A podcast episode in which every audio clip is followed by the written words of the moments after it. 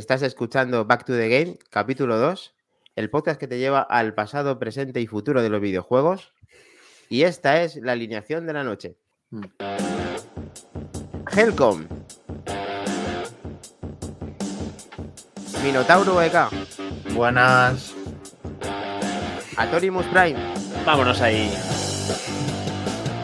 Kles. Y Markindan.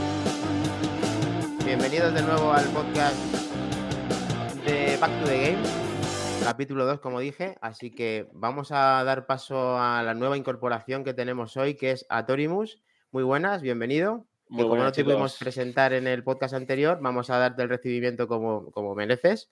Así que bienvenido a tu casa y a, y a tu podcast, que aquí Muchas te tenemos gracias, con nosotros con muchas ganas. Cuéntanos tú cómo empezaste con los videojuegos, como hicimos nosotros, y ya comenzamos con todo. Venga, una cosita Grande. rápida. Videojuegos, pues allá por los 90 con la primera Game Boy. Tetris, mogollón de juegos de Game Boy. Seguimos con Mega Drive. Y lo demás es historia. PlayStation, GameCube, infinidad Ya se, de te fue, ya se te fue la cabeza, Sí, ¿no? Ya se te fue la Ya cabeza. se me fue la olla y ya yo creo que no hay juego que no haya pasado por mis manos. Sí, me consta, me consta, pero bueno, eso que te vayan conociendo, que te vayan conociendo los que no te conocen, lógicamente, así que eh, bienvenido una vez más y ahora Un sí, placer estar con vosotros, chicos. Igualmente. Pareces un streamer de pro, ahora que te veo ahí, estás muy bien preparado, ¿eh? Ojo, Hombre, estás subiendo el nivelazo aquí. Es el set de- del canal oficial. Qué maravilla. Luego nos tienes que decir cuál es, luego al final lo dices cuál es para que te puedan ver por ahí. Perfecto, chicos. Eso, un equipo. Pues otro lunes más a las 23, ya, ya hemos comenzado este capítulo, así que voy a dar paso a Kles para que pueda comentarnos por dónde nos va a guiar el, el hombre actualidad, nuestro hombre actualidad. Vamos a con ello. Back to the game. Nada, lo primero quería, quería hacer una aclaración, ¿vale? Porque el otro día cometimos un pequeño error. En parte de ahí el fichaje de aquí el crack Atorimus Prime. Porque eh, es verdad que cuando estuvimos hablando de Pokémon Arceus, de los juegos que salieron en Switch, comentamos que eran unos 5 aproximadamente, son unos cuantos más. Eh, cuéntanos, Ar- Atorimus, ¿cuáles, ¿cuáles se nos olvidaron? Bueno, Creo que fueron tres, ¿no? Principales. Sí, tampoco vamos a lapidaros, hombre. Son tres juegos que tampoco es que hayan sido grandes cosas. A gente amantes del Pokémon les gustarán, pero vamos, hablamos de Pokémon Tournament, un Pokémon tipo Tekken, Pokémon Mundo Misterioso y poquita cosa más que eso fue, chico. No, no pasa ni media, vamos. También comenté que, que había un remake de Rojo y Verde. Eso, vale, me lo inventé. O sea, no es así. Es Eso, Perla y Diamante. Versus.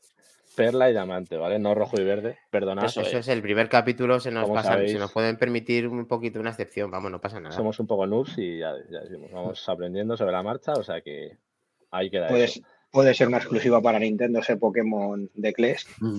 Venga, aquí nos tiramos el rollo constantemente. Así que ya me marqué, ya intenté el otro día marcarme un triple con el State of Play y como quedó bastante claro, no hubo nada más. Así que primer triple fuera. Aquí nos Así están que nada, vamos a diciendo, empezar. Sí. Kake- perdona, perdona, aquí nos están diciendo, están saludando porque están flipando porque está Torimes Prime que, que está con nosotros y que dice que si el Pokémon Penthouse es oficial o de China. Eh, yo creo que eh, le gusta, le gusta trolear, le gusta cacas, le gusta cacas. Como si quieres que sea de China, pues de China. Sí, donde quieras, te dejamos que elijas cacas. Primera noticia del día, bueno, del día, de la semana ya pasada, ¿vale? Es State of Play del miércoles pasado del Gran Turismo 7. No hubo sorpresa final, no hubo nada añadido, pero sí que nos dieron bastante contenido, bastante información de este juego que estamos esperando unos más que otros, pero que pinta bastante bien. Y bueno, ¿cómo os, ¿qué os pareció este State of Play? ¿Os gustó lo que comentaron? ¿Os defraudó? ¿Cómo veis el tema gráfico? Eh, contadme un poquito y luego doy también yo mi opinión. A ver qué os parece el tema. A ver, Helcom, ¿qué, qué nos cuentas? ¿Qué te pareció este of Play? Bueno, mm, vuelta a los orígenes sin muchas pretensiones en ese sentido por parte de Polyphony. Yo creo que es un acierto añadido a, a lo que anteriores Gran Turismo ya se habían hecho. Tenían la fórmula de a lo mejor querer meter más cosas nuevas que en algunos casos acertaron, en otros no tanto, pero creo que es una buena decisión que den un pasito para atrás y, vayan al, principio de cómo era Vuelta a los Carnés, como ya comentamos en el primer episodio y demás. Y gráficamente seguro que será, no, no exprimirá ni de lejos a una PlayStation 5, pero seguramente gráficamente hagan bastante mejoras respecto a lo, a lo que ya se pudo ver. A ver, Minotero BK, que es un, está expectante con ese estreno. ¿Qué le pareció este Gran Turismo 7, lo que se pudo dejar ver en esa presentación? A mí hubo detalles que me gustaron bastante. El, tema del modo foto, el tema del DualSense, y cuando frenes y todo lo, lo, vas a notar la rueda y demás, que el DualSense va a estar bastante bien. El tema del audio 3D, que dependiendo por dónde gires y tal, vas a notar el sonido por un lado y demás. O sea, a mí hay detallitos que me que pintan bastante bien. Luego a ver, en, una vez que lo juguemos, a ver si son como lo dicen o no, pero pintan bastante bien. Yo quiero ver a Torimus cómo va a responder a esto porque, porque él es mucho más de Xbox, pero seguramente que si hay alguna bondad de este juego nos lo va a decir también. Hombre, tiene muy buena pinta el juego. Hay pequeños detalles que no me han gustado. También pensar que yo vengo de Forza y para hacer sombra Forza hoy en día hay que currárselo mucho. Pero bueno, todo es verlo rular, todo es verlo rular. Hay cosas del clima y tal que no me acaba de convencer, que en algunos circuitos no, en otros sí. Sí, el tema de las puestas de sol y demás. Eso es, todo es verlo, todo es verlo y, sacar cada uno sus conclusiones. A mí, a mí como juego, como decía Helcom, sí que me parece que vuelve un poco al origen, que se ve con bastante detalle y te parece que han puesto los cinco, vamos, sentidos en hacer ese juego. Creo que puede, eh, al que al fiel de Gran Turismo le va a gustar muchísimo y tengo ganas de ver cómo, cómo, es de verdad y qué experiencia nos da este juego. Simplemente que lo vi un poquito con falta. El tema de la presentación la vi un poquito. Yo es que no sé si es que prefiero que me lo enseñen a bombo y platillo o me den alguna cosa más, pero me parecía como muy monótono la presentación y me hubiera gustado que hubiera habido pues alguna sorpresita, pero como siempre me espero mucho más de las presentaciones, pues así me pasa, que luego se me baja el hype rápido. A ver qué pasa con Kles, ese que estuvo haciendo luego una prueba ahí en directo. A ver, cuéntanos, Kles. A mí me gustó bastante. Es verdad que me defraudó un poquito que el ray tracing al final solo esté en el modo foto y en repeticiones. Pero hay que reconocer que era muy complicado meterlo en gameplay a estas alturas de generación todavía. Eh, bueno, tiene un modo 4K a 30 frames, otro a 60 frames Full HD, eh, lo que estamos viendo en la generación, pero es verdad que se ve muy fluido con esos 60 frames y lo que pudimos ver de gameplay y demás era muy, muy fluido y se veía, se veía muy bien, la verdad. Luego yo creo que Yamauchi por fin le han dejado hacer, el creador de, Gran Turismo, por fin le han, dejado hacer el, juego que, que, quería hacer, el Gran Turismo que él quería hacer, le han dejado el tiempo que ha necesitado, un tiempo de desarrollo bastante amplio y ha podido meter todas esas características, yo creo que en juegos anteriores no pudo, de eso a lo mejor también influyó el Gran Turismo Sport, que ahora es justamente online, para dar, darse más tiempo a poder desarrollar esta entrega, ¿no? Vuelta a los orígenes, como decís, mm. vuelven los concesionarios, más de 400 coches incluidos desde inicio, esto es importante, más de 90 circuitos. Eso quiere decir que no nos van a vender un juego por, por fascículos ni por partes como en entregas anteriores. Ni prórroga. Esto es un juego de verdad, real, completo. Habrá DLCs, por supuesto, pero, pero desde luego un, contenido suficiente para que podamos disfrutar mucho tiempo solo con lo que traía de inicio. Así que yo espero mucho de este juego. No me ha defraudado en absoluto. El tema gráfico, como dije, no me preocupa siempre que cumpla en los estándares que tiene que estar. La nueva generación. Y, y, poco más que añadir a lo que habéis dicho. La verdad que me gustó, me gustó bastante el tema. Sí, sí, además hemos de encima, cada uno ha aportado su, visión, hemos dado además unos, un par de datos personales, así que yo creo que para hablar de este tipo de Play tampoco hay que insistir mucho más, vamos con el resto porque hay muchas cositas para que no se nos pase y vamos rapidito. Vamos, Cles, ahí, dale cañón. Principalmente nos gustaría comentar, ya que estamos en primera semana de febrero, ¿vale? Esos juegos gratuitos que se están regalando en las, diferentes plataformas. Por parte de PlayStation Plus, el Planet Coaster Console Edition Play 5 que va sobre crear parques de atracciones. Es un poco pues un den park de estos, pero bastante más detallado. Puedes crear las atracciones, puedes crear tu propio parque de atracciones. Y bueno, parece interesante. Como juego de regalo, pues bueno, no está mal. Y luego el Tina Chiquitina asalta la mazmorra del dragón. Una aventura única. Este está basado en el, en el DLC del Borderlands 2, allá por 2013 eh, un DLC que se sale totalmente de la historia de Borderlands. Va, sobre un juego de mesa que es un juego de rol que se inventan ahí sobre la marcha. Y bueno, quien le gusta el rollo Borderlands le va a molar. Y, y sobre todo ese, ese, humor característico de la saga. Y bueno, muchas armas, fantasía medieval, un poco de mezcla y curiosa. Y bueno, tiene cooperativo, así que como juego gratuito no está mal, la verdad que interesante. Y el, el EA Sports UFC 4, ¿vale? De Play 4 de lucha. A mí este la verdad que no me llama mucho la atención. Supongo que aquí el colega Minotauro podrá añadir algo más, que es especialista en la materia. No sé si quieres comentar algo. Bueno, un juego de UFC. no- A mí de los últimos el- me gustó más el 3 que el 4, porque le han metido muchas cosas ahí eh, de publicidad y cosas. Pero bueno, no está mal. Y luego por último en PSVR tenemos el Neon Hat. Para quien tenga las VR, pues oye, uno añadido ahí también interesante. Por parte de Xbox, Pero eso es todo eso gratuito dentro del Plus que sale. ¿Cuándo? Para el mes que viene. en, en febrero, ya lo tenéis disponible Ya para está. descargar. Ya está ¿vale? Eso disponible. por parte de PlayStation, ¿vale? Quien tenga Play, PlayStation Plus. Entonces hacemos un repaso, si, gratuitos. si no te importa. A ver, eh, hacemos un repaso. Coaster. Tenemos. ¿Cómo? Eh, ¿Repite? Planet Coaster, Parque de Vale. Atracciones. Ujú. Tina Chiquitina de Borderlands, Aventura DLC.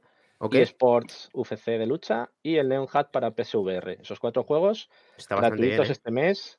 Bueno, no es un mes muy potente, pero bueno, son juegos que se les puede sacar algo de partido.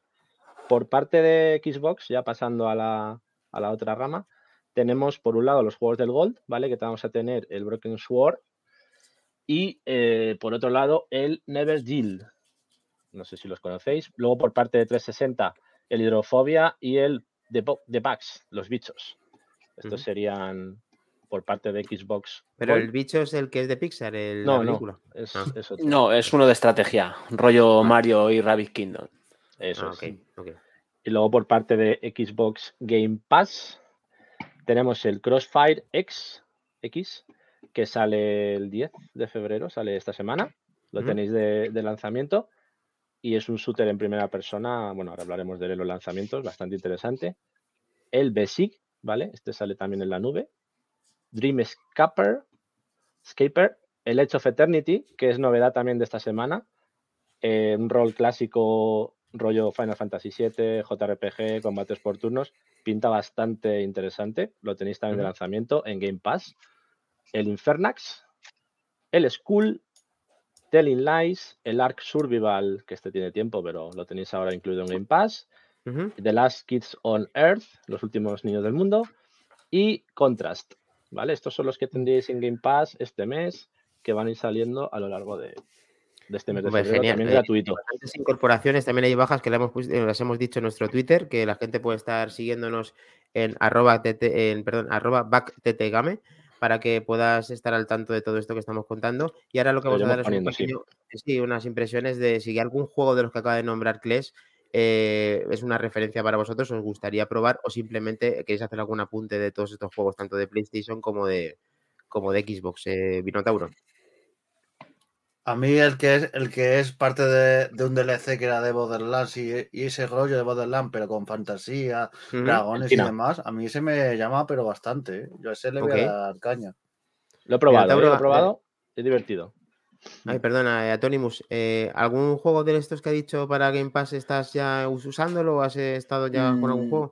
Eh, jugué a Ark en su día, que lo van a meter en Game Pass con todas las expansiones, y me ha llamado la atención el Crossfire, que ha nombrado de salida, porque por lo visto en Asia ese juego agüita con él, ¿eh? que hay, no sé si son 6 millones de personas registradas en el juego, ¿eh? Agüita con ese shooter. No es un shooter que ofrezca nada nuevo que no te haya ofrecido Counter-Strike, Call of Duty, pero si juega tanta gente, por algo es. Es por Hay- algo. Hay que tener en cuenta que esta versión que sale ahora en Xbox, ¿vale? Porque el, Mm. el que, del que tú estás hablando fue un De PC. multijugador de PC, un multijugador en acceso anticipado. Pero es que en este modo de Xbox, ¿vale? Este, este digamos, esta versión que han hecho nueva, eh, ha colaborado Remedy en la campaña, ¿vale? Los creadores de Alan Wake, que a nivel narrativo son unos cracks. eh, quien conozca Alan Wake lo sabrá. Un juego súper cuidado en lo narrativo. Y en esa campaña, un jugador que hay dos facciones, puedes pasarte el juego en las dos facciones, pues eh, tenemos ese apoyo, esa colaboración de Remedy que hace que la narrativa sea mucho más cuidada y la historia sea más completa. O sea que tenemos ese añadido nuevo, esa campaña, por lo que es añadido a lo que tú estás diciendo de ese multijugador que ya existía en PC, tenemos un, un extra interesante que puede hacernos disfrutar de él. Perfecto. Vamos a ver con Helcom a ver que si hay algún juego que le está chirriando, que le gusta o que puede recomendarnos, que algo que le venga a la mente. Pues la verdad es que sí, hay uno en el tintero, eh, también de salida en Game Pass, más adelante va a salir al menos para Switch, que a ver si lo pronuncio bien, es de la saga Record Load of War, eh, o altamente recomendable. Es muy, en cuanto lo veáis, vais a dar cuenta de la referencia porque es un Symphony of the Night en toda regla, un Castlevania, pero con la licencia de Record Lord of War. Eh, empieza muy bien, muy fuerte, está muy bien, tipo pixelar en esa línea, pero es un juego que me ha sorprendido gratamente y está de inicio en Game Pass. Como digo, el resto de plataformas salen un poquito más adelante en físico. Mm, dar una oportunidad porque merece mucho la pena y también está por ahí tapado. Vale, luego cuando esté el podcast hay que hacer, enumerar todas estas recomendaciones para que podáis siempre en la descripción ver lo que hemos recomendado aquí, porque muchas veces, pues entre la pronunciación, entre que también no te puedes tomar papel y boli, no por nuestra parte, sino porque lo puedes coger más fácil por las notas del propio podcast que va a salir en todas las plataformas al día siguiente de la emisión o como mucho a los dos días siguientes estará en vuestro podcaster habitual. Pues creo, quiero decir que en el chat están, están comentando y que están todos flipando con, la incorporación de Atorimus Prime. Eh, ya sabíamos que era un fichaje estrella, pero nos lo está ratificando la gente que está en, el chat porque todo el mundo está, está flipando, como estoy diciendo. Están diciendo que no se lo creen, que están aquí. Arriba Atorimus Crack, etcétera. Grandes, eh, hola a todos y sobre todo a Grande. Osan 80, sí. Y luego está Solver, que nos quiere decir que en la variedad, a ver, perdona, en la variedad está el gusto y siendo fanboy de Xbox tengo la mirada puesta en Gran Turismo. Pues sí, un, fanático de Xbox le reconoce que Gran Turismo le, está gustando bastante y Nacho EV eh, este mes viene tan cargado que no creo que llegue a probar ningún, ningún gratuito. Un saludo a Nachete, que está aquí viéndonos también, compañero. Sí. Así que. Otro, gran gamer. Otro saludete por ahí a Between 1980 que nos comenta que justo ha coincidido que ha trabajado hasta ahora. Se ha metido, se ha incorporado en este capítulo 2 de Market Game. Así que un gran saludo y a todos en general. Gracias por estar por aquí. Hay que decir que el programa anterior no lo pudimos tener en Twitch, ¿vale? Por un fallo programa sí que lo tendréis en diferido, ¿vale? Los que no podáis verlo en directo, lo podréis ver mañana o cualquier día. Aparte de tener el podcast en las diferentes plataformas, nos podréis ver en cualquier momento. Así que esa novedad también en este programa que nos vais a, poder disfrutarlo en cualquier momento. Y muchas gracias por todos los comentarios, feedback que nos habéis hecho llegar en las diferentes plataformas, en directo, en el chat, por, por las redes sociales. De verdad que nos ayudan mucho a seguir mejorando, a seguir creciendo, porque al final estamos empezando en esto en este mundillo y de verdad que muchas gracias por todo ese feedback y nos ayudáis mucho también a, mejorar. Sí, bueno, tenemos margen de mejora todo porque hemos empezado antes de ayer, pero bueno, eh, siempre mejorando, está claro. Poquito a poco. Un pequeño repaso a los juegos PC, ¿vale? Los que regalan este mes, por un lado en Epic Games Store, eh, tenéis el Joka Lily and Impossible Lair. Este estuvimos hablando Miguel y yo el otro día de él, un juego interesante. Muy bueno. Mm. Eh, hay que tener en cuenta, ¿vale? Que lo tenéis hasta el 10 de febrero, o sea que quedan tres días para poderlo descargar. Quien no lo tenga y tenga Epic Game Store, pues que aproveche porque es un juego bastante interesante. Mezcla 2D con 2,5D, un plataformeo clásico, muy, muy guay. Y a partir del 10 de febrero, el Windbound. Es un juego de supervivencia, de ir con una barca por diferentes islas, dando la barca, las, bueno, supervivencias y también interesante ese juego para que lo quiera disfrutar. A partir del 10 de febrero lo tenéis gratis en la Epic Games. Por parte de Amazon Games, quien tenga Amazon Prime, ya sabéis que también Amazon regala juegos todos los meses. Tenéis ahora mismo el Stellaris, es un juego de estrategia espacial bastante chulo que además está en 40 euros, por lo que vi, en precio original. O sea que lo tenéis gratis también. Yo lo he descargado, lo probaré, así que un juego de estrategia espacial también muy interesante. Y hasta aquí tendríamos esos juegos gratuitos de, febrero. Perfecto. Buen repaso a todo, todas las plataformas, de, todos los pases que tenga cada una. Y las bajas, pues ya las sabéis, como lo tenemos en Twitter, y podéis consultar todo lo que queréis. Así que yo creo que hemos, hemos hecho este repaso ya bastante profundo a todos los títulos. Yo creo pues darle clase a la más actualidad, toca más actualidad. Eh, bueno, confirmación oficial por parte de Nintendo de que este año tendremos los lanzamientos de Zelda Breath of the Wild 2 y el Bayonetta 3 se esperaba que fuera así, pero por fin tenemos esa confirmación, así que ojo con Nintendo, que está esta guerra mm. aquí entre Microsoft y Sony, e, ellos van a lo suyo con su estrategia, pero al final siempre lanzan ahí el juegazo del año, se llaman el GOTI, cuidadito con Nintendo, que va a lo suyo, pero también hay que tenerla en cuenta en esta generación, como siempre hacen. ¿Qué pensáis de estos dos lanzamientos? Pues que yo creo que Atorimus está deseando decir algo porque es que le has tocado la patata con, con los dos títulos. Y a ver qué dice de Muy esos dos títulos. Zelda Breath of the Wild no hay ni que nombrarlo porque la gente lleva detrás del juego telita, porque vamos, Mucho tiempo. mucho tiempo esperando un Zelda. Y también añadir que viene también el nuevo Mario y Rabbids, que a la gente que le ha gustado los combatitos por turnos está gracioso. Pero vamos, que Zelda Breath of the Wild, que es a lo que íbamos, prepárense porque si el 1 era impresionante, el 2, a saber con qué nos pueden salir. ¿Y crees que va a ser por el tema de que esté en la Switch en exclusiva, va a poder limitar algún tipo de cosa que no puedan mejorarlo? Simplemente en el apartado gráfico va a ser prácticamente a lo mejor lo mismo, pero simplemente la historia será muy buena, ¿no? Quizá. Es que Zelda, la gente juega por lo que es Zelda, su historia, sus personajes. No sé, yo soy una persona que piensa como con el Pokémon, la gente se queja de los gráficos. No sé, lo que importa al fin y al cabo es un juego que te divierta, que te enganche la historia y que estés ahí horas y horas. Exacto. Sin importar, sin importar lo que estés viendo en la pantalla, lo que importa es lo que tú estés sintiendo y lo, como tú te estés divirtiendo jugando.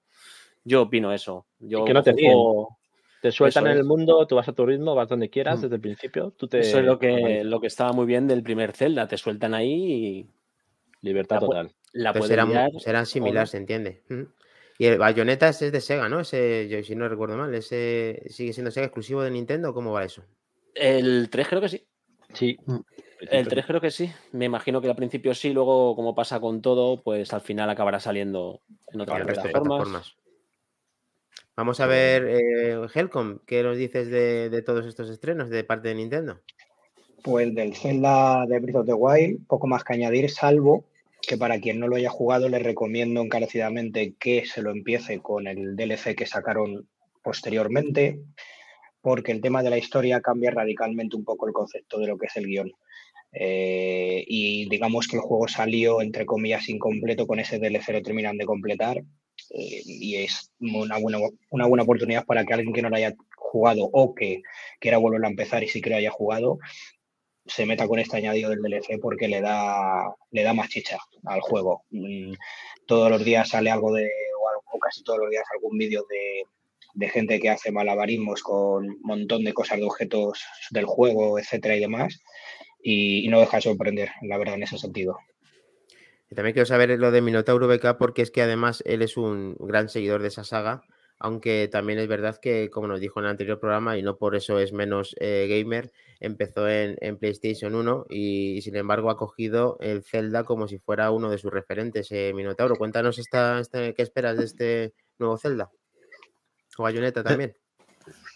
Al Bayonetta le- tengo unas ganas porque se, se anunció, es que se anunció hace, si no me falla la cuenta, hace cuatro años en el en, fíjate. lo- en los GOTYs de hace cuatro años. O sea, ha tenido lo suyo, pero pinta muy buen juego el Bayonetta. Bueno, todo lo que hace Camilla a mí me encanta, pero tiene muy, muy buena pinta. Y el Zelda, eso, con, con que el mundo abierto sea parecido al anterior, la historia un poquito buena, es que Éxito va a ser, va a garantizado, ser ¿no? bueno enseguida. Está claro. Muy bien, Kles.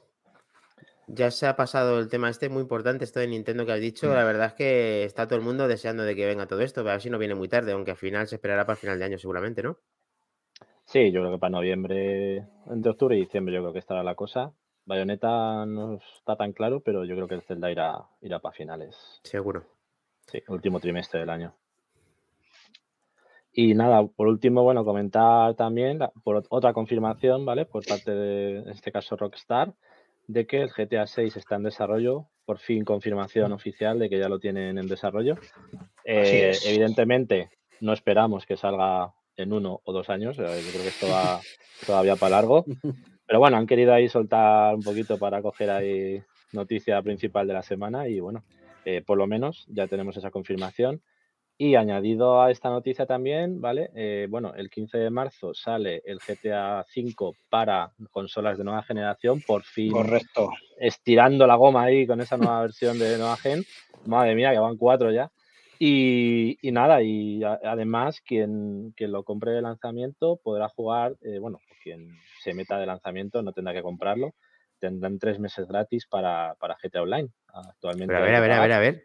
Estoy, estoy, me estoy, flip- estoy flipando porque esta, esta sí que no lo sabía. O sea, me estás diciendo que el GTA V para la generación de 15 de marzo. Xbox Series, Series X X y, y Play Play 5 Sí. va a tener otro rescalado más para esa, eh, para esa Vamos a ver, tienen que estirar el hilo hasta que salga el 6, que le quedan un par de años mínimo. O sea, vamos a ver. Madre mía, Algo, tío. algo tendrán que Pero, hacer. y entonces el Igual que haya que- comprado el juego en la PlayStation 3, ¿se lo han ido re- se lo han ido no, no. No, no, no, no. A pagar, a pagar. Chinchar otra vez, hay que pagar otra vez.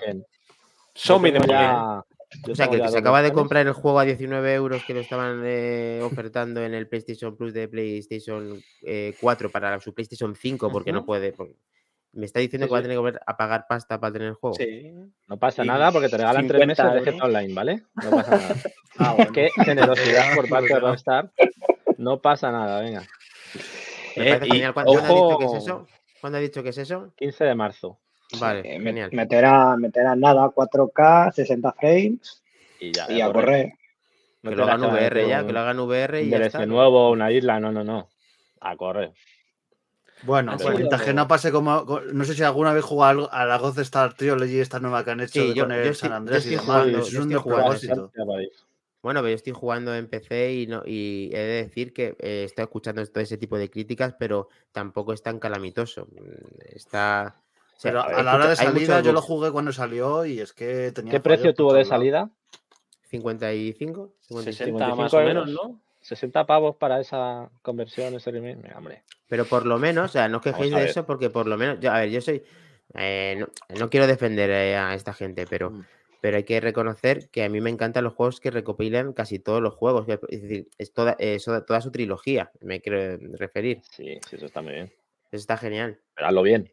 Hazlo bien. Hazlo bien, no O me quites canciones y esas cositas. Co- Por lo menos mantiene la esencia, no la empeores. Porque jugar al Vice City, no montarte en la moto y escuchar Billie Jean no tiene sentido. No, no. Efectivamente, eso no, pues, todo, el- todo, el, el- tema es, el tema es que ya la licencia ya sabemos cómo están de caras, eh, Antonio.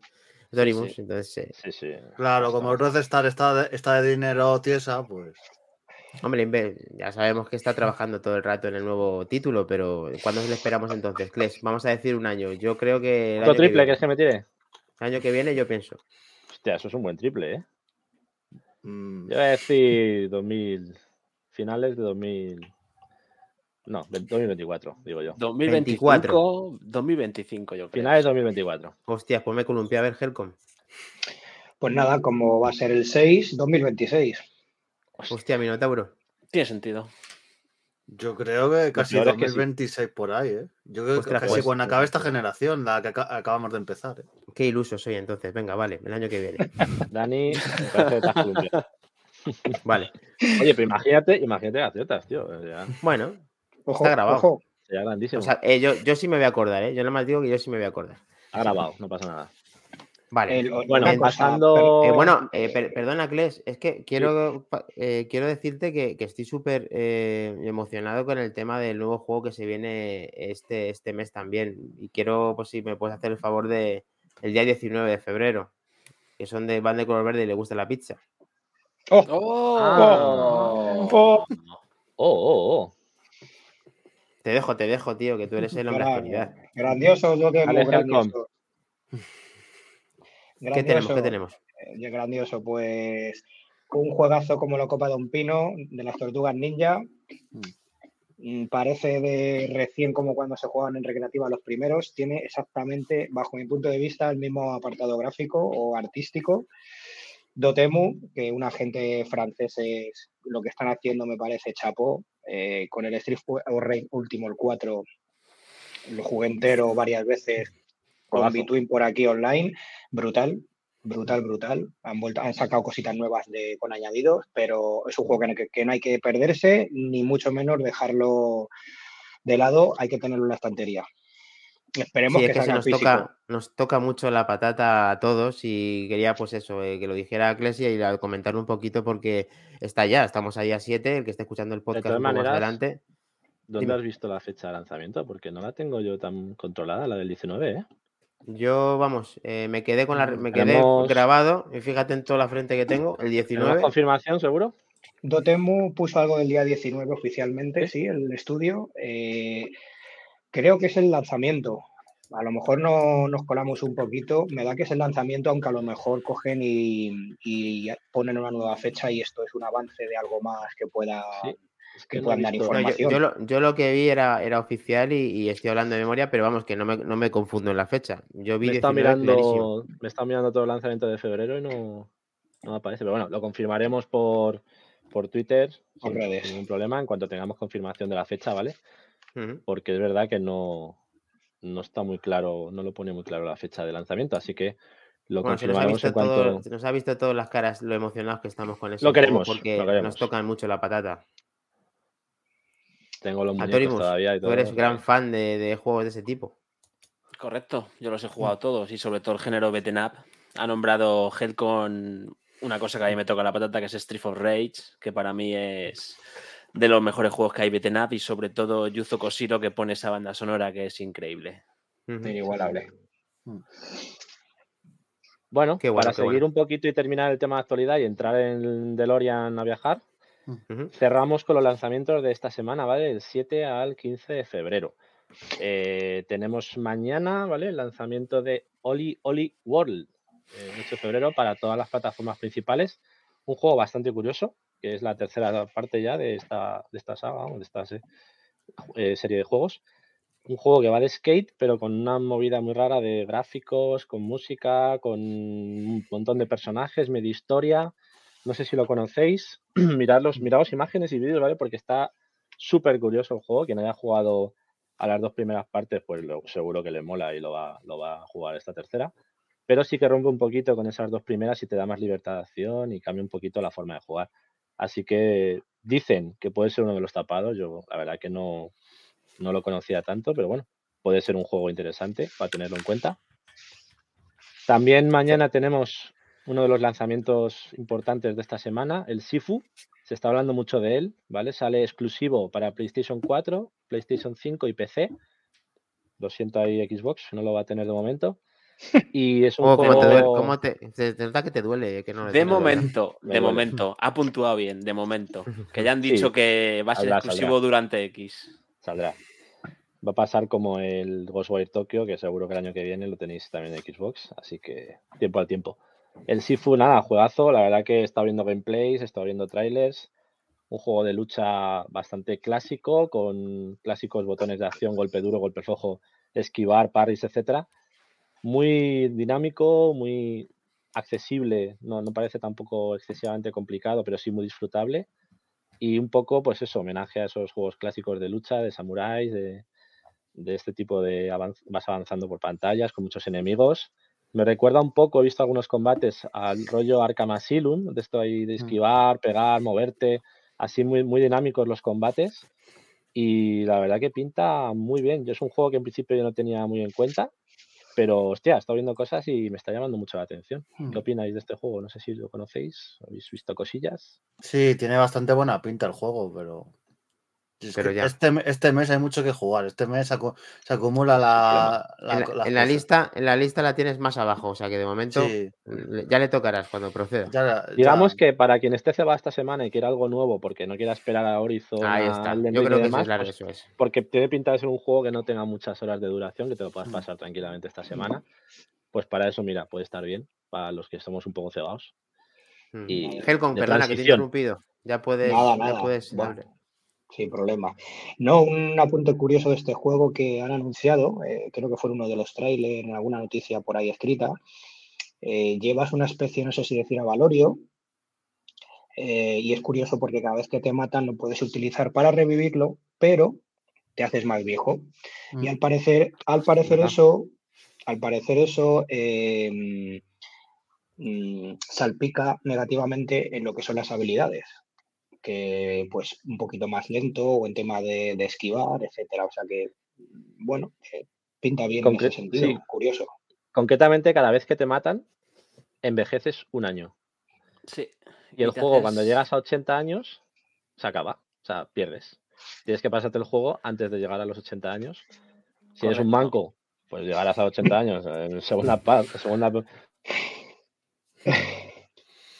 escenario y tendrás que comenzar Pero está un poco ahí la gracia del juego, porque es verdad que según vas ganando años, como dices, vas captando ciertas habilidades, pero también vas perdiendo otras. Entonces, tiene ese componente súper curioso, ¿no? De que los años te afectan según las veces que te maten. Muy curioso ese, ese concepto. Mm. Hay que, hay que echarle un ojo cuando se pueda. Seguimos con Crossfire X el 10 de febrero. Hemos hablado antes de él, ¿vale? Los de Smilegate con el apoyo de Remedy que hemos dicho en la campaña.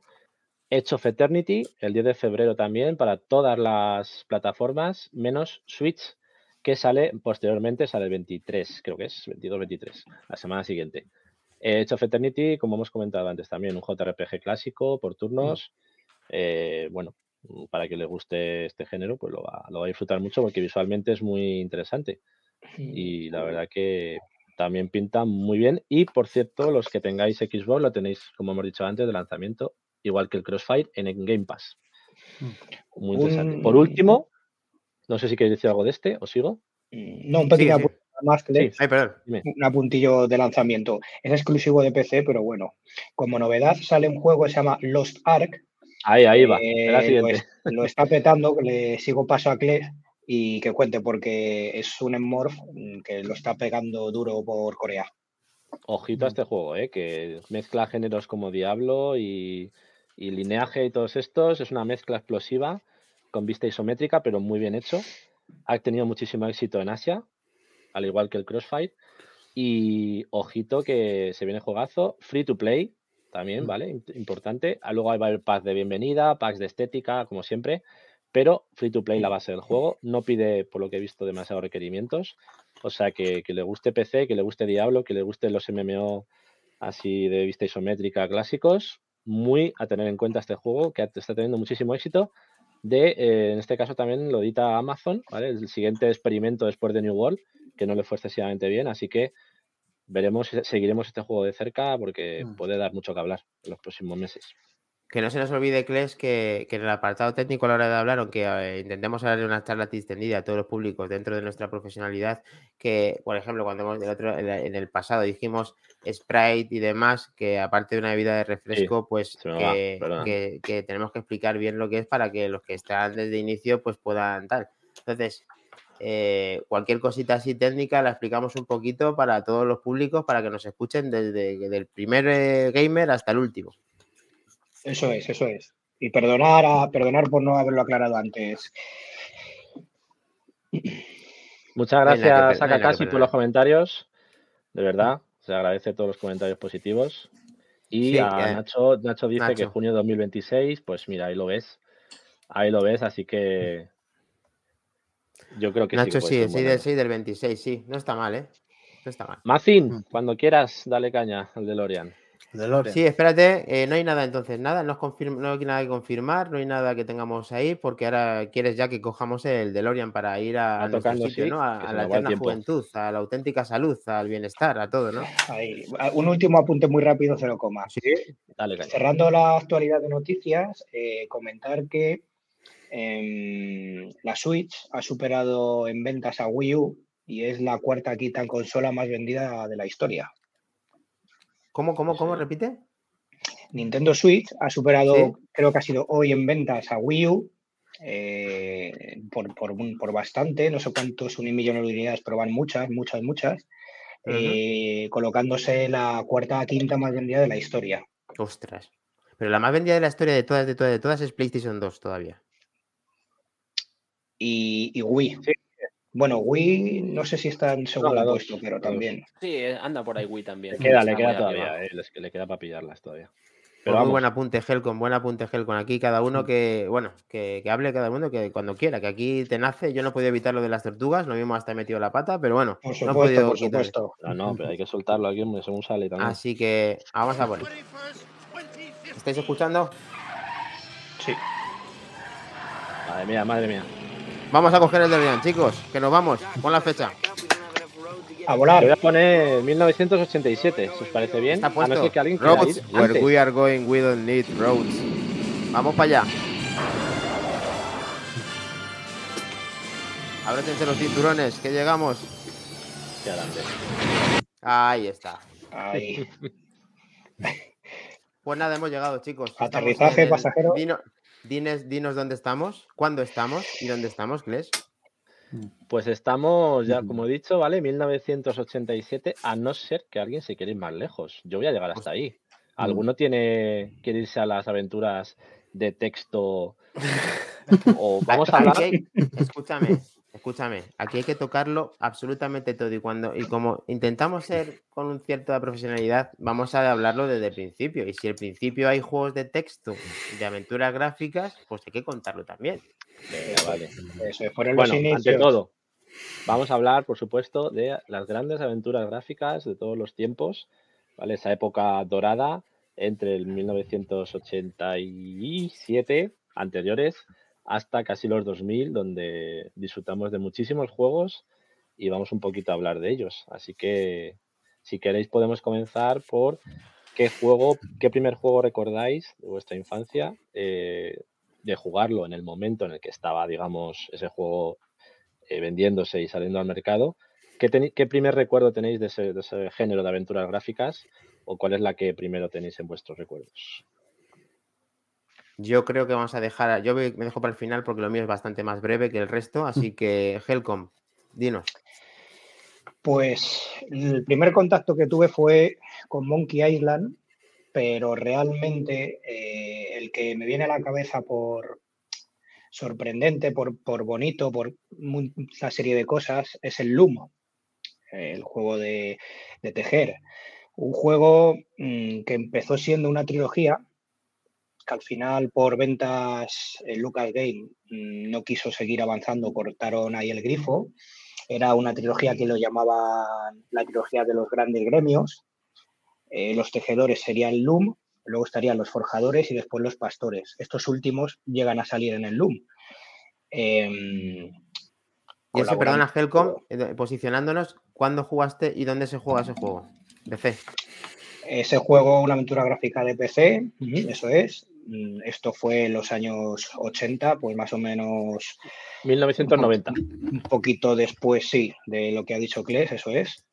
Y un juego que no es difícil, eh, claro, cuando juegas en, en, los años 90, yo por aquel entonces tenía 10 años, entonces, bueno, lo ves más complicado, pero realmente es un juego que se puede jugar fácil. Tienes que ir con, tienes abajo en la pantalla, eh, en lugar de típica aventura gráfica que también hablar con, usar, etcétera, pues tenías abajo, tenías abajo unas líneas eh, a modo de notas entonces tenías que ir, el juego te iba dando según avanzaba ciertas fórmulas que tenías que ir utilizando para, para, ir desentrañando un poco el, juego y ir poco a poco hacia adelante.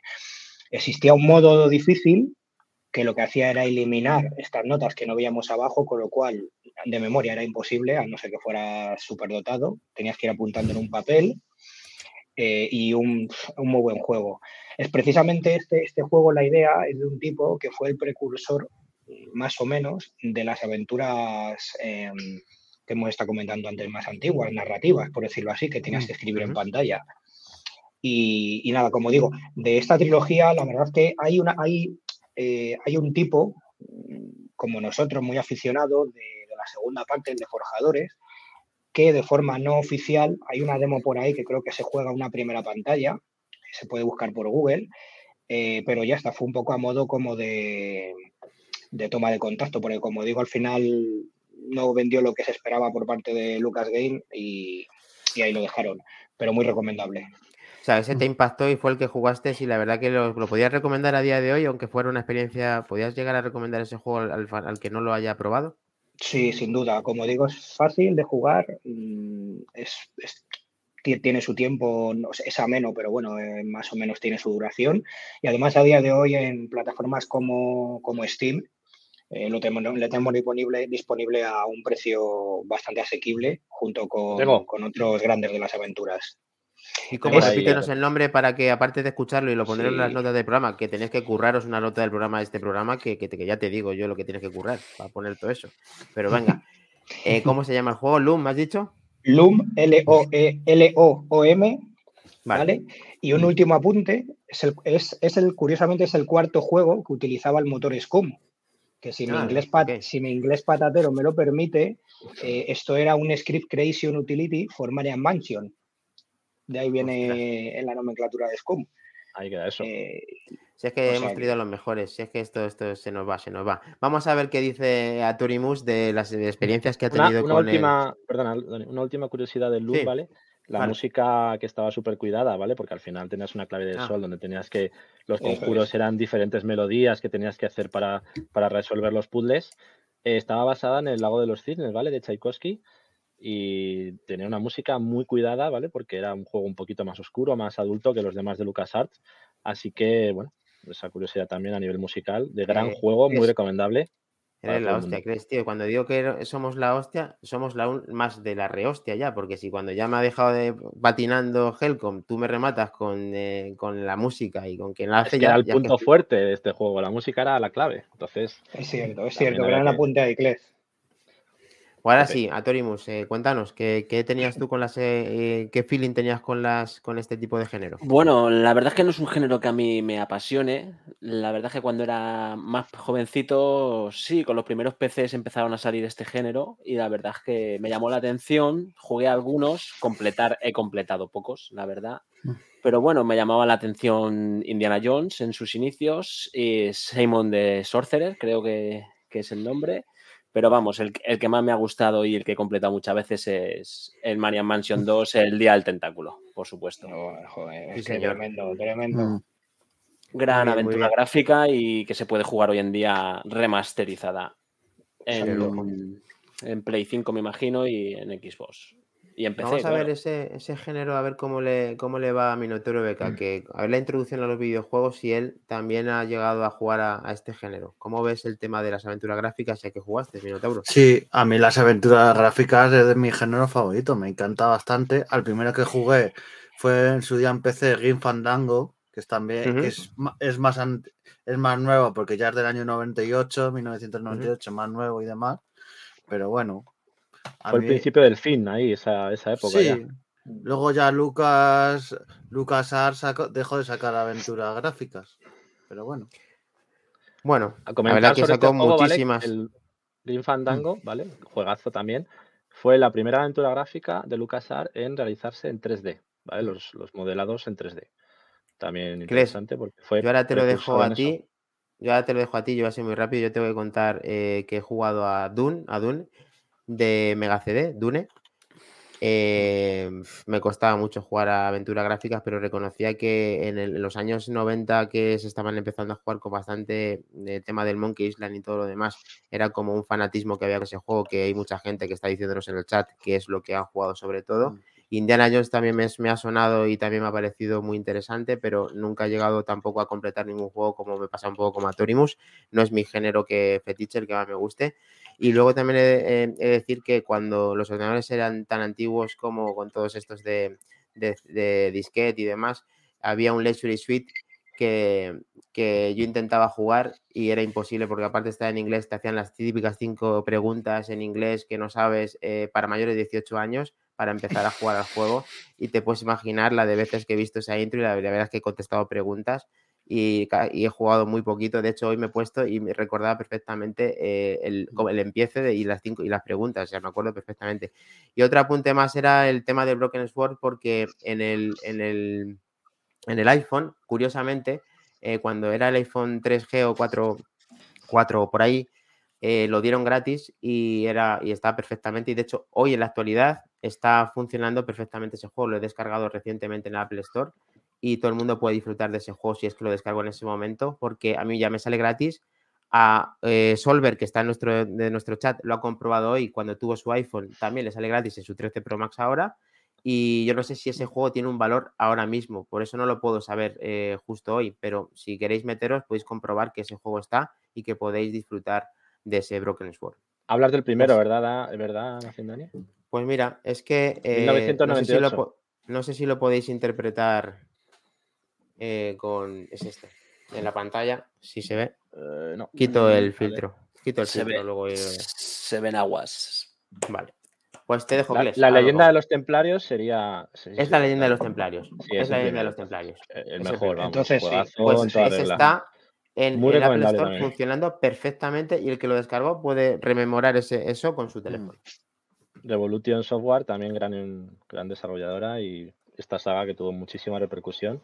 ya en los tiempos más modernos de Green Fandango y demás, pero añadiendo esas, ya quitábamos el, texto en las opciones y ahora directamente interaccionando con la pantalla y muy, muy buen juego.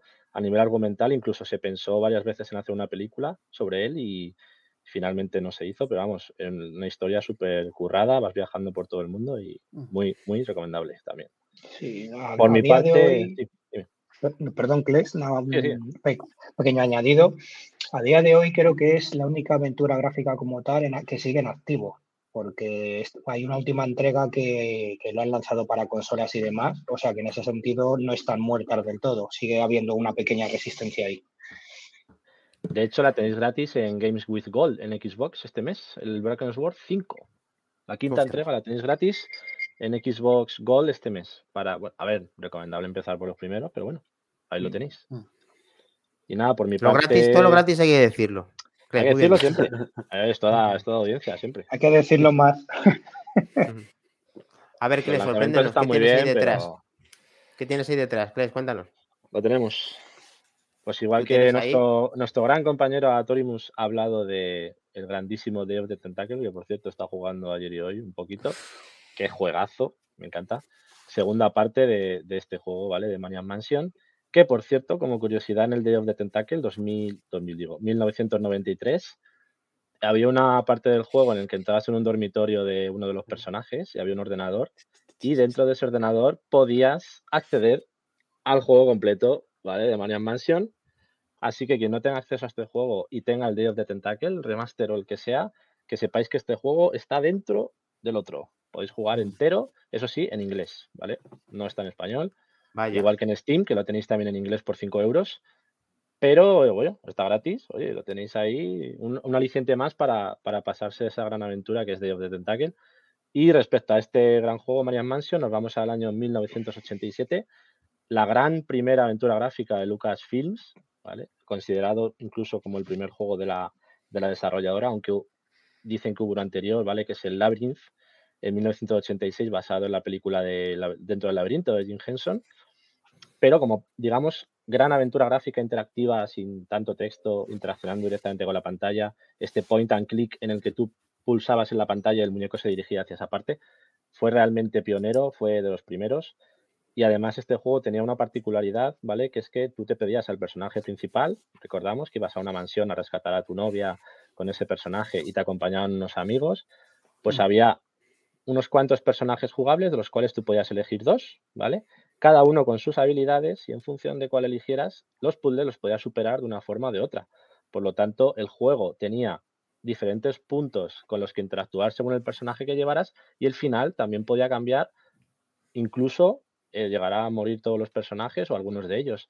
Entonces fue también pionero en este sentido, esos finales alternativos, eso, ese desarrollo en el que tú tenías eh, interacción directa con, con, lo que iba pasando en la historia y yo creo que también lo convirtió en ese gran clásico, ¿no? Todos esos puntos eh, que lo hicieron, pues, crear esa, esa primera, ese primer punto para, ese desarrollo que luego siguió con Loom, con Indiana Jones y la última cruzada en el 89, el Fate of Atlantis, ¿vale? El, el Indiana Jones Fate of Atlantis, que fue un poquito después, en el 91, me parece, que además eh, muchos lo consideraron como la cuarta película de Indiana Jones, porque mm. el, argumento era totalmente inventado por LucasArts, no tenía nada que ver con las películas, una, historia nueva, muy currada, que perfectamente podía haberse trasladado a las películas.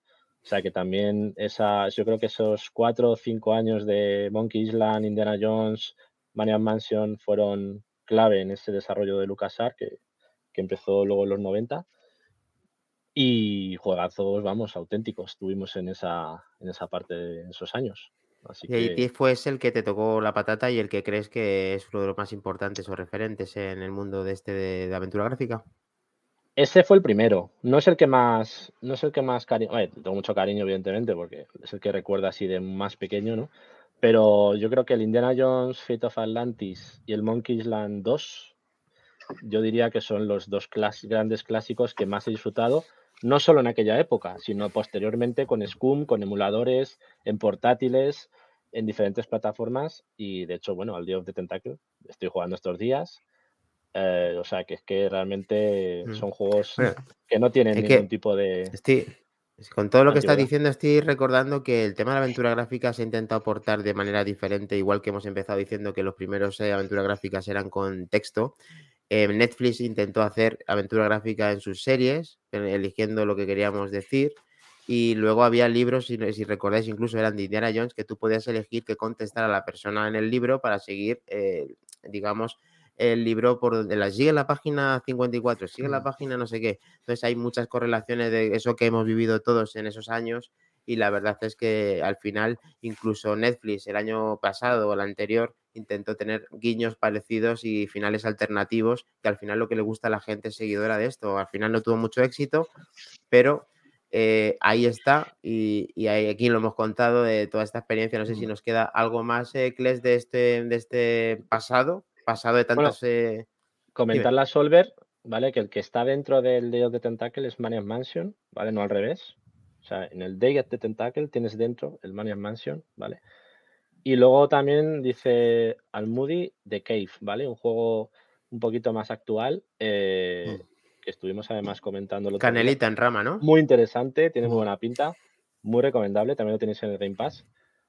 Y si queréis podemos, no sé si tenéis algún recuerdo de alguna aventura que sea menos conocida, porque todos conocemos Indiana Jones, Monkey Island, eh, Day of the Tentacle, Green Fandango, etcétera. Alguna que sea, pues por ejemplo, como la que tú has comentado de Dune, ¿no? Que muy interesante esa aportación, que sea menos conocida, pero que también os tocó la patata por algún motivo. Contadme a ver.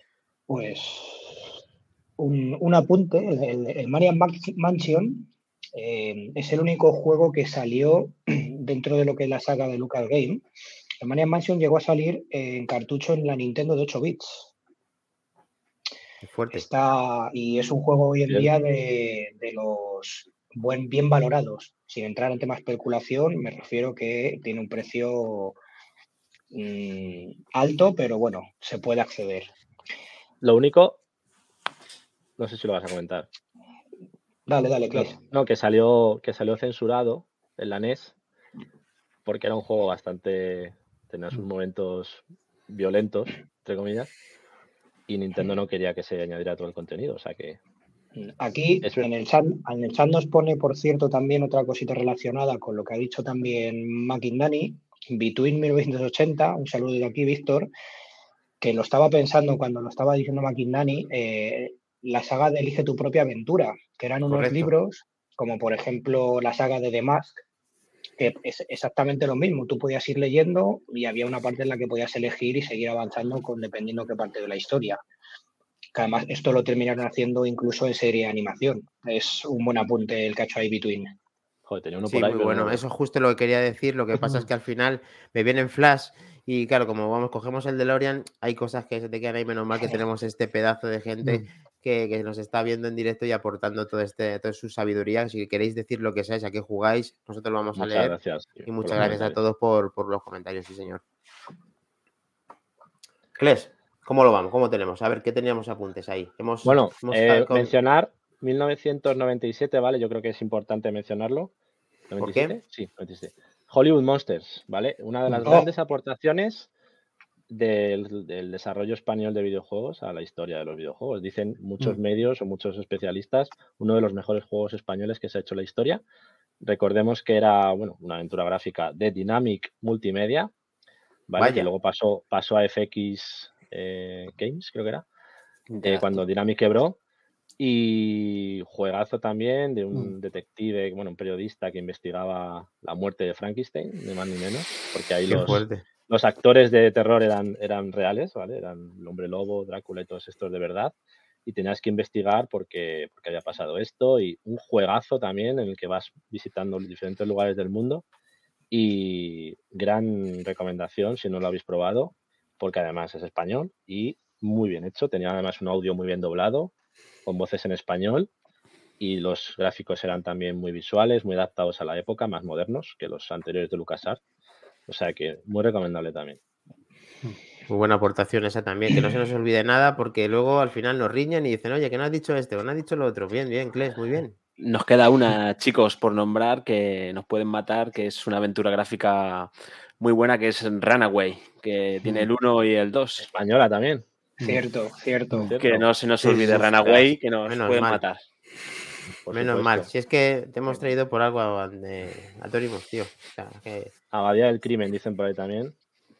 ¿Vale? Y el Light, el Light D, dice Moredilla, ¿vale? El Annoying the Dark, entiendo a qué se refiere. Sí, No lo, hemos- es. no lo hemos metido, ¿vale? Porque lo, lo consideramos survival horror, horror, de que por Correcto. cierto, caerá algún especial también seguro, porque hay mucho ahí también que chicha que cortar. Hmm. Y lo mencionaremos en su momento seguro cuando toque el tema. Pero vamos, como aventura gráfica quizá no, no entraba ahí en esto, así que juegazo también, desde luego. Y no sé si de Sierra Online, porque no hemos comentado ninguno de Sierra Online. ¿Tenéis algún recuerdo de esa gran olvidada por culpa de LucasArts que se llevó todos los méritos? ¿Alguno que recordéis? Eh, Kirandia, Kirandia tope. no, Tirandia. no recuerdo ahora mismo. Ya, ya he dicho toda Sí. mi aportación. No tengo. ¿Has vaciado? Me ha vaciado. Te lo he dado todo. Bueno, yo voy a decir en honor a mi mujer, ¿vale? Porque está aquí viéndonos también. El Sí. EcoQuest. El EcoQuest, ¿vale? De, Mm. De. Sierra Online. Un Mm. juego en el que tenías que cuidar del medio ambiente, de los animales. Para su época, la verdad que bastante también innovador. Y juegazo, juegazo también. Como la copa de un pino. No, tenía que mencionarlo. Hombre, está Sí, claro. Y más si lo ha dicho tu mujer. Está Claro. Va a misa. por Que diga tu mujer va a misa. Eh, Es uno Eh, de lo los nuestros, además. el- el ot- lo único poquito, contestando a Cles antes que ha dicho que qué otra aventurilla puede haber por ahí más, más desconocida que merezca la pena. eh, yo voy a hacer un apunte de un juego, a ver si lo vuelvo a decir bien. Se llama Bennett a Steel Sky, también de Point and Click. Y porque curiosamente, eh, no sé si está basado en un cómic o al revés, porque sacaron un cómic, pero curiosamente es un juego que ha, ha salido una segunda parte ahora para consolas. Es un juego como muy, como muy, mm, ¿cómo diría? No sé si decir steampunk, eh, porque es así como muy mm, eh, en una ciudad, te- tema futurista, mm, pero es un juego con su propia personalidad y es verdad que a lo mejor es conocido, pero no tanto evidentemente como todo esto que estamos hablando. Genial. Minotauro, ¿algo que añadir? No, no sé, hablando de juegos recientes y, y relacionado, por ejemplo, con Monkey Island, el que no sé si alguna habéis jugado a Twinkle Park, Eh, correcto. Muy correcto. recomendable. que es del mismo creador que hizo los, dos primeros Monkey Island y es un auténtico jugazo. 2017, ¿vale? El juego y, y se basa en esos clásicos de los que hemos estado hablando. Que no, además está también baratito por ahí. Quien no lo tenga, que, que lo disfrute porque Por, por cierto, una curiosidad de Monkey Island, no sé si sabéis que tenía de los primeros sistemas antipiratería de la, de la época, porque dentro del CD te venían unos códigos que tenías tú que alinearlo y sin esos códigos te hacían una pregunta dentro del juego y si no ponías esos códigos no podías pasar de una pantalla determinada. O sea que era un, un sistema piratería, bueno, de la, e- para la época no estaba mal. Claro, luego Fíjate- como surgió Internet eso ya no valía, pero bueno. Fíjate que la gente lo, lo, lo, lo perra que era para estas cosas, que sacaron una Joder, especie total, de ruleta de total. papel donde te ibas girando Sí, las sí. caras para saber Sí. todas las combinaciones. Yo la tenía, por cierto. Yo también, lo siento. lo ¿Eh? siento, yo también. Lo siento, ¿vale? Yo he tenido esa puñetera ruleta pirata, entre comillas.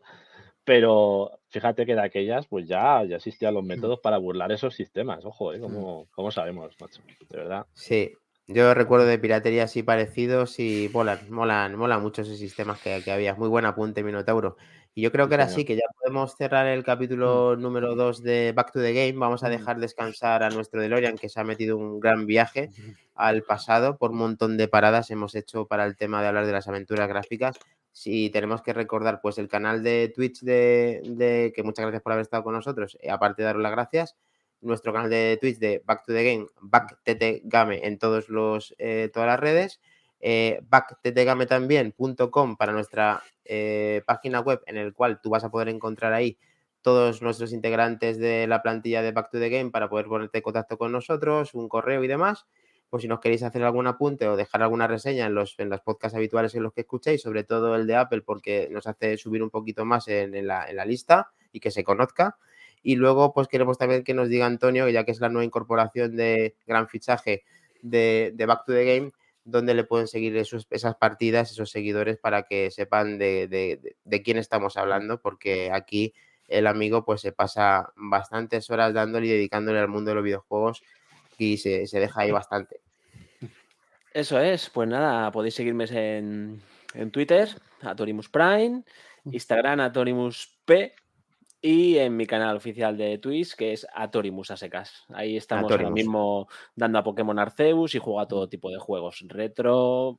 Ahí le damos de todo un poquito. Mm. Genial. Pues aquí lo seguiremos hablando en el siguiente lunes. Muchas gracias por haber estado con nosotros y nos vemos en el siguiente podcast directo de Twitch. Muchas gracias, chicos. Muchas gracias a Gracias a todos. vosotros, Muchas chicos. gracias. Todos vosotros. Adiós. Gracias a todos. Un placer.